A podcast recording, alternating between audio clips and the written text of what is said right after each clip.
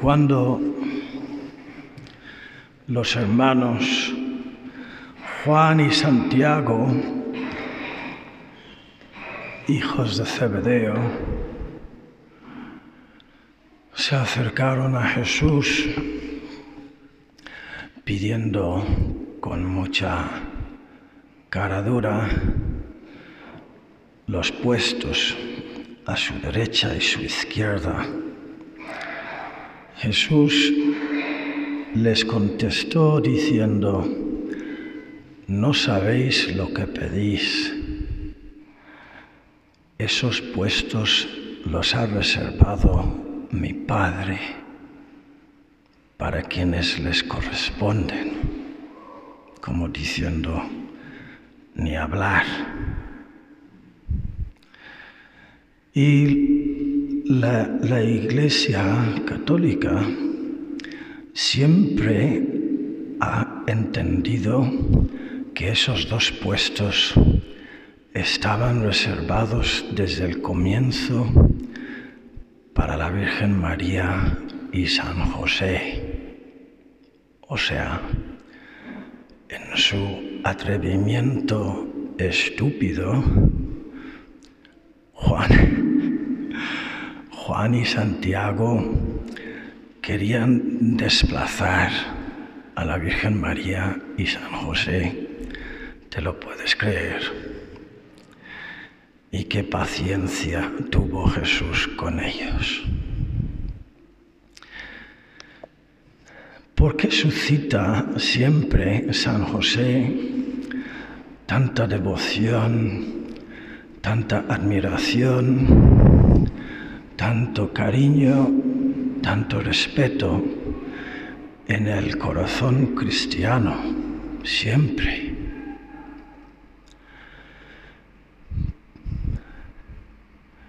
siendo un hombre tan ordinario, un carpintero. A los jóvenes se os presentan muchos modelos de lo que significa ser hombre. Suele tener algo que ver ahora con el tema de los músculos y los tatuajes. el cristiano Ronaldo, que cada vez que se mete, que mete un gol, se quita el jersey, para que todo el mundo vea su cuerpo y sus músculos y su atletismo y su cara tan guapa. San José también tenía músculos pero no eran músculos de gimnasio, que son como globos que se desinflan y no sirven para nada a la hora de trabajar. Yo tengo una teoría de que hay músculos de gimnasio y hay músculos de campo. Los músculos de gimnasio están para ser vistos no para ser utilizados. Porque luego les pones a trabajar en el campo y muy pronto te das cuenta de que no valen para nada. San José tenía músculos de carpintero. Y os viene bien mirarle como modelo de lo que realmente significa ser hombre, de lo que realmente significa. Porque ahí veréis nobleza, sabiduría, paciencia, lealtad, castidad, castidad. Hoy es un buen aliado en la lucha contra la pornografía. San José, casto. Decía San Juan Pablo II que la castidad es la energía espiritual que defiende el amor del egoísmo y la agresividad y lo conduce hacia su verdadero fin. ¿Y qué es el verdadero fin? La unión entre los esposos y la vida. Amor y vida. La sexualidad está para el amor y para la vida. Y cuando no hay castidad, solo hay egoísmo y agresividad. Y en San José no hay nada de eso. Es un hombre de paz, es un hombre de oración, es modelo de esposo.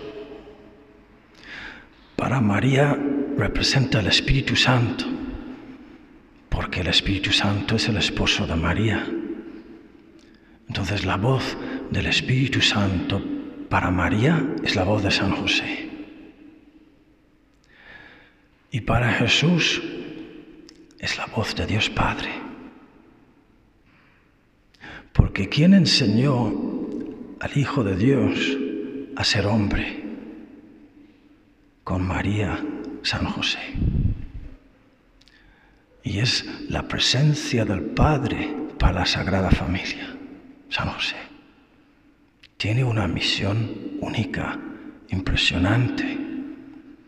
Es verdad que Jesús es el que nos revela el rostro del Padre, pero ¿quién es el que reveló para Jesús en su infancia, en su juventud, el rostro del Padre? San José.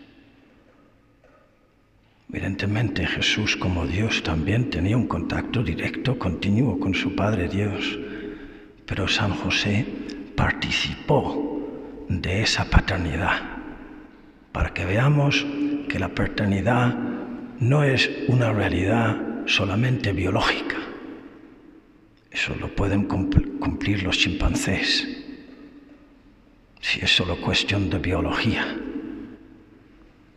La paternidad es otra cosa. Y cumple esa función también para nosotros. San José nos da una idea de lo que es, de cómo es Dios Padre.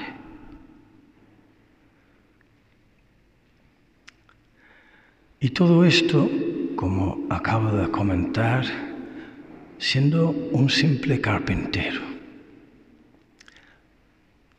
tuvo momentos también muy duros en su vida. Cada vez que le vemos en el Evangelio, se está levantando en medio de la noche para ir de viaje, sufriendo situaciones de extrema inseguridad y fiándose totalmente de Dios, obedeciendo, sin rechistar, sin rebelarse. Nuestra religión católica siempre une lo ordinario y lo extraordinario, quizá más que nunca o más que en ningún otro sitio en el misterio de la Eucaristía que estamos celebrando, en el que se une lo ordinario de un trozo de pan que puede haber más ordinario que eso, con lo más extraordinario que es la presencia humilde del Dios omnipotente, la gloria. Esto es lo que vamos a vivir aquí ahora, lo estamos viviendo. Y eso se cumple también en la vida de San José lo más extraordinario, lo más sublime, el cielo en la tierra, para que podamos llegar al cielo. Y eso se cumple también en la vida de cada uno de nosotros, queridos hermanos, y San José nos enseña el camino. Es justo y necesario y normal que la liturgia de hoy hable especialmente a los hombres, especialmente a los hombres. mirando a San José para que digamos, ¿cómo soy yo para mi esposa? ¿Cómo soy yo para mis hijos? Y en el punto de referencia vemos todas estas virtudes, estos carismas varoniles en San José.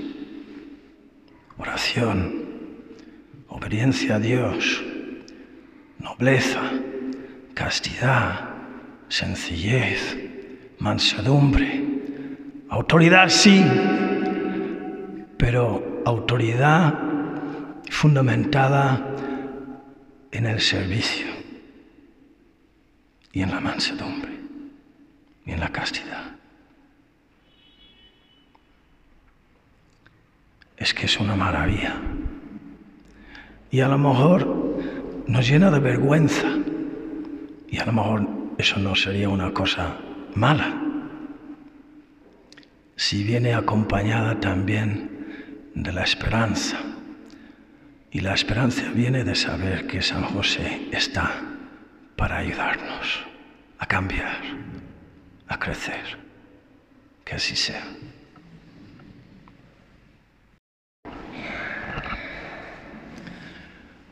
Hoy es el día de San, Patricio, el santo patrón de Irlanda, que es mi país y por tanto debería de ser para mí un día para descansar y disfrutar de la gran alegría de mi identidad irlandesa. Y sin embargo, eh, no tengo nada de eso. Al pensar en mi país, no vienen sentimientos de satisfacción, de celebración, de orgullo, sino de vergüenza y de cabreo. Menos mal que no tenga la voz porque si no daría voces daría voces sobre la situación tan miserable, tan penosa en la que se encuentra mi pobre y miserable país, que por otra parte le amo tanto. Y yo supongo que para los españoles no es muy diferente. Entonces, cómo tenemos que vivir la virtud del patriotismo en estas circunstancias que nos tocan vivir. ¿Puedo seguir siendo orgulloso de ser irlandés y de ser español? Ciertamente sí, por el patrimonio católico católico. Y por las inmensas riquezas culturales, artísticas, políticas y espirituales y de todo tipo que ha producido la fe católica en mi país, que siempre perfecciona y bendice y embellece a las culturas y a las personas con personajes extraordinarios, conocidos y no conocidos. Y que no nos acomplejen en eso, porque los frutos están ahí, a la vista de quien quiera verlos y hacer un poco de investigación histórica nada más. Para no decir nada de los mártires, nuestros mártires. Tanta valentía, tanta fidelidad, tanto amor a Jesucristo. Aquí estuve yo en la plaza de Madrid, de la plaza esa, no sé si es de España, no, en el centro de Madrid, de Colón será, estuvo ahí el Papa eh, Juan Pablo II el 3 de mayo de 2003 y dijo, España, tierra de María. No olvides tus raíces cristianas, que si España deja de ser mariana y cristiana, dejará de ser España. Y lo mismo mi país. Según se va alejando de Jesucristo y alejándose de la Virgen María, va dejando de ser lo que es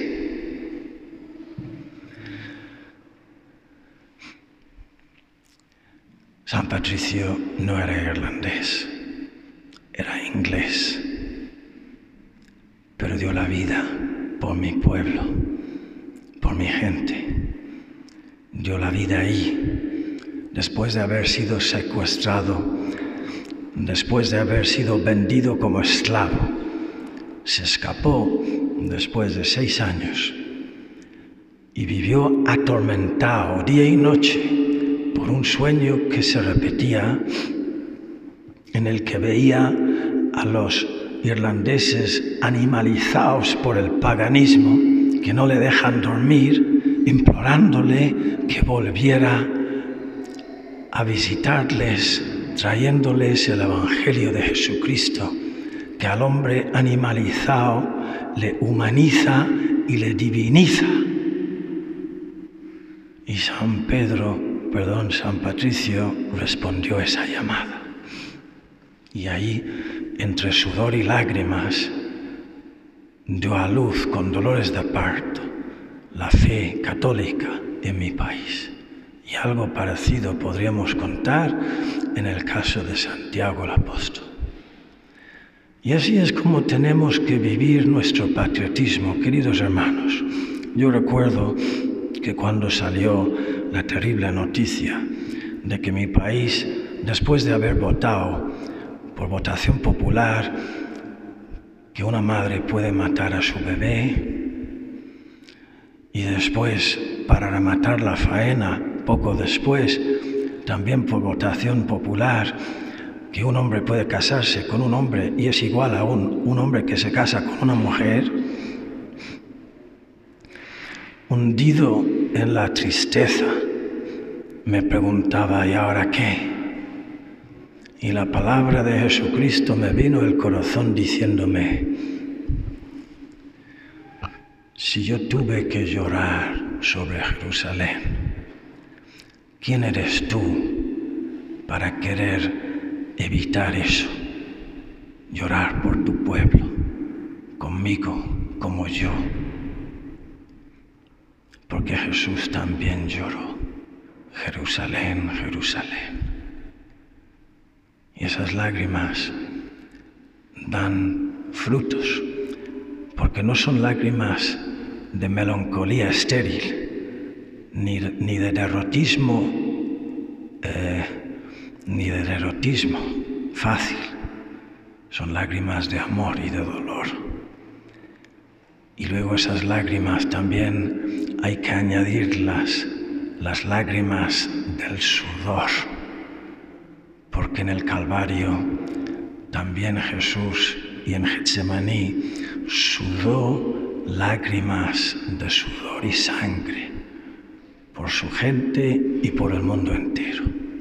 Y ahí es donde tenemos que situarnos para que nuestros sufrimientos, con la oración y el sacrificio, también den frutos por nuestro pueblo. Que así sea.